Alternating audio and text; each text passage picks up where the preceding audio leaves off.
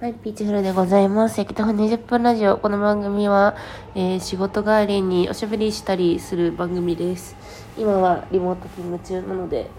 床にいます。ここのね、いや、私はね、あるよ。やる気があるよ。歩く気があるよ。今、あの、腰をひねってますけど、歩く気はある。歩く方に寄せていこうと思ってます。そう、タイトルをね、なんか新しいのにしようかなとか思ってたんですけど、でもね、愛着があるからね、私が 歩く方に変わろうって思いながら、こう、ゴロゴロしてます。でも出勤始めたらさ、割となんか、あの、あれ、私のね、駅から家までの駅徒歩に関しては、ちょっとそんなに長くなくなっちゃったんだけど、でも、あの、会社から、駅までとかね、歩歩きながら俺は喋るぜ。と思っているので、まあ勘弁したってくれや。ちょっと考える。新しいタイトルも考えつつね。というわけで、パーソナルカラーの話しようと思います。なんかちょい出しちょい出しで喋ったような気もするんだけれども、ちょっとパーソナルカラーについて、なんか、あマジ、う、う、楽、楽だ、みたいな気持ちがね、高まったので、パーソナルカラーの話しようと思います。えー、前置きをすると、おしゃれな話ではないです。私はね、どうしても、もうね、本当はピンクのアストラル体になりたいじゃないですか、私って。肉体、いや、なんかその、テレワークで、テレワークプラス、なんかたまの出勤で人に会ってみたいなところで、まあ肉体同士を交流させることの、まあなんか良さっていうのも、まあ見えてきた見えてきたんですけど、でもね、それにしたって私はね、このなんか、この不安定なさ、よくわかんねえさ、肉とか骨とかさ、なんか肉の増減で見た目が変わったりとか、もうなんかそういうのがね、もうね、無理な、無理なんだっていうね、まあそのポジションの人なんですよね。面倒くさいの。もう、だって私のさ、いいところってさ、別になんか見た目とかじゃなくってさ、なんか、別になんか、あれじゃん。心じゃん。な、何言ってんの？心じゃん。だからさ、うん。まあでも見た目をね、なんかどうするのかっていうのはその人の性格が出るし、まあ結構なんか、まあ、あそういう人なんだなって人となりがさ、まあ見えたりもするんだけどさ、まあなんかこういう、あこういう話してるけど、こういう服を着たりするんだ、みたいなやつあんじゃん。でもまあなんか私はね、なんか私の心はね、もうね、すべてね、見た目のことはね、めんどくさいとしか考えてないんですよ。そう、もうね、スキンケアとかもね、全然なんかもともと肌が弱いっていうのもあるけど、皮膚科で出た薬しか塗ってないんですよ。皮膚科で出た薬をね、お風呂上がりにね、なんか、本当に、あれですよ、あの、ワセリンと多少のステロイドみたいなやつが混ざったやつをね、もう何年も何年も塗っているわけなんですけど、そう。で、だからね、もちろんね、服を選ぶのもめんどくさいんですよ。でも、その社会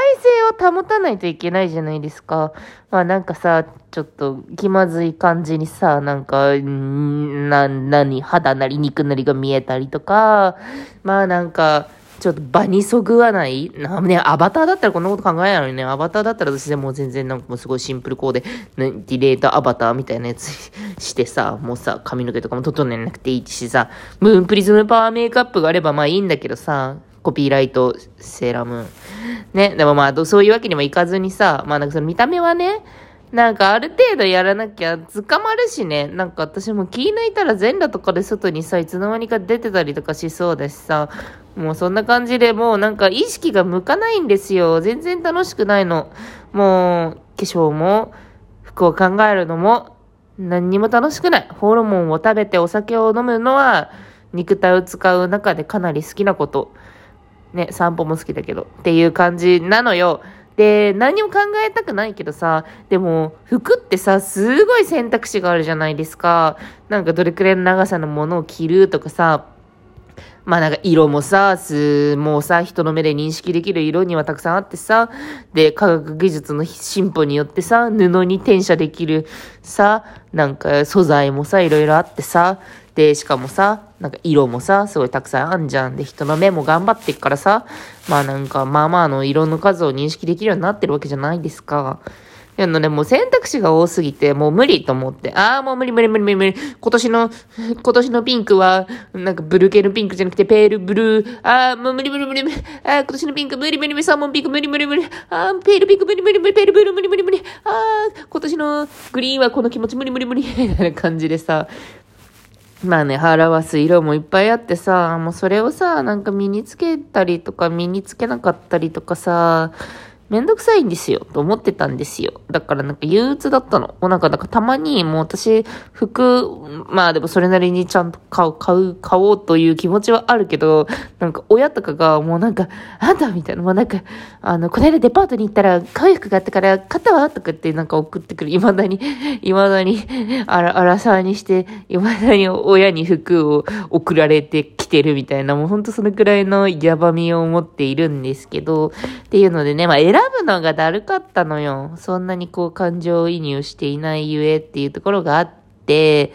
で、どうすればいいんだろうと思って。でもさ、美意識が高い人がさ、パーソナルカラー診断してんじゃん。あの、メイクアカウント？あの、メイクのことについてさ、語るツイッターアカウントの人とかさ、あの、例えば、その、イエベハルとか、なんか、そういうこと言ってさ、自分のさ、似合うメイク、このシャドウがいいとかさ、このリップはこ顔に生えないからこっちにしなきゃいけないとかさ、まあやってて、まあその高度な職人の世界の話だとちょっと思ってはいたわけ。でもね、なんかふと、あって思って、私がやったのは4つに分けるやつだ、と骨格診断も一緒にやったんだけど、え、じゃあ、この世界の色の中で私が選ぶべき色をある程度絞ってくれるのではっていう考え方になったわけ。だからその、なんか自分の、なんかまあもちろん見た目をこう向上させるために、そのパーソナルカラーを使ってすごく魅力的に、なんかこう自分の思うままにこう印象をこう操作したりとか、まあなんか、顔色をね、なんかコントロールしたりとか、まあそういう人もいるとは思うけど、私とにかく選ぶのもなんか嫌で、まあ考えるのが嫌だったんですよ。だからさ、まあ、じゃあなんか4分の1に選択肢を減らしてくれるならば、ちょっとやろうと思って、で、行ったんですよ。パーソナルカラー診断。それで、どういうことをするかっていうと、あのね、顔の周りに、あの、色を置いて、それでどっちが似合うかっていうのを見るのよね。で、例えば、そのさっき、うーピンクとか言うんだけど、あの、サーモンピンク？つまりね、ちょっと黄色がかったピンクと、なんか、ブルー系のピンク？とか、あるじゃん。まあなんか、あんのよ。まあ同じさ、まあ色でもさ、いろんな色合いの色があると思うんだけど、まあなんかざっくり二つにブルー系と黄色系で、まあ分かれており、で、そのブルー系と黄色系どっちが似合うだろうかっていうのがブルーベース、イエローベースというので分かれているんですよね。で、まあ、結構ね、あの、いえ、一番多いのが、イエベイエベ秋かな？で、まあ、まあなんかあんのよ。一番全然わかんない。あんのよしか言ってない。そう、それで、一番少ないのがブルーベの冬っていうので、まあ、例えばブルベ冬だったらビビットカラーが似合うんですよね。真っ黒の服とか、真っ赤な服とか、まあちょっとなんか、ね、諸説色合いはあれど、まあ大体そんな感じ。で、イエローベースの、その、秋だったらもう結構どっしりと、こう茶色系、まあもちろん黄色も入ってるじゃないですか、茶色って。まあ、茶色系とかま、そういうなんか秋の、秋っぽい色が似合うんですよね。で、あのーその二つの色は割とどっしり、どっしり系で、で、イエローベースの春とブルーベースの夏は、あの、結構パステル系というか、ちょっとまあ明るい、明るめの色で、で、ブルー系とイエロー系に分かれています。みたいな、そういうのがあって、だからつまり、それが自分がどこに属するのかが分かると、その顔写りがいい色っていうのを選ぶから、あの、服をね、選ぶときに、じゃあこの色だったらいけるのかなっていうのが分かるようになるんですよね。というので、私がこう見てたら、そしたら、あの、ブルーベースの夏っていうことで、私が似合うのが、そのちょっと、えっ、ー、と、明るくって、明るくて、こう、透き、透き通った系の、まあ、綺麗めの色の青とか、なんかそういう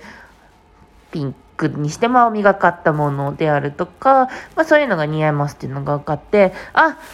分かりましたと思って、あの、お店に行った時にね、もう絶対に茶色とか選ばないんですよ。茶色似合わないっていうのが分かったから。じゃ茶色は選ばないっていうのは、紺、紺の服を着るにしても、でもまあ色合いをちょっとどうしようかなって考えるとか。私はね、なんかその、ファーストとセカンドっていうのが分かっていて、私はファーストがブルーベースの、えー、夏で、セカンドがブルーベースの冬だったんですよね。つまりもう本当に黄色が似合わない。たと、そういや私なんか黄色着てた時、すごく顔色悪く見えるな、みたいなのが分かって、で、そうするとさ、まあちょっとさ、軽くさ、社会性スイッチというか、まあ、この色は似合う色として着ているのだよっていう、なまあ、ファッション、ファッションに対するもうだるさみたいな、だるさのの中でも、でもまあなんか、色は合ってるからなーみたいな気持ちになるっていうのがね、ありますね。意識が低すぎて、地底レベルの話をしてるんですけど、っていうのと、あと一緒に、あの、骨格診断っていうのを受けました。骨格診断は、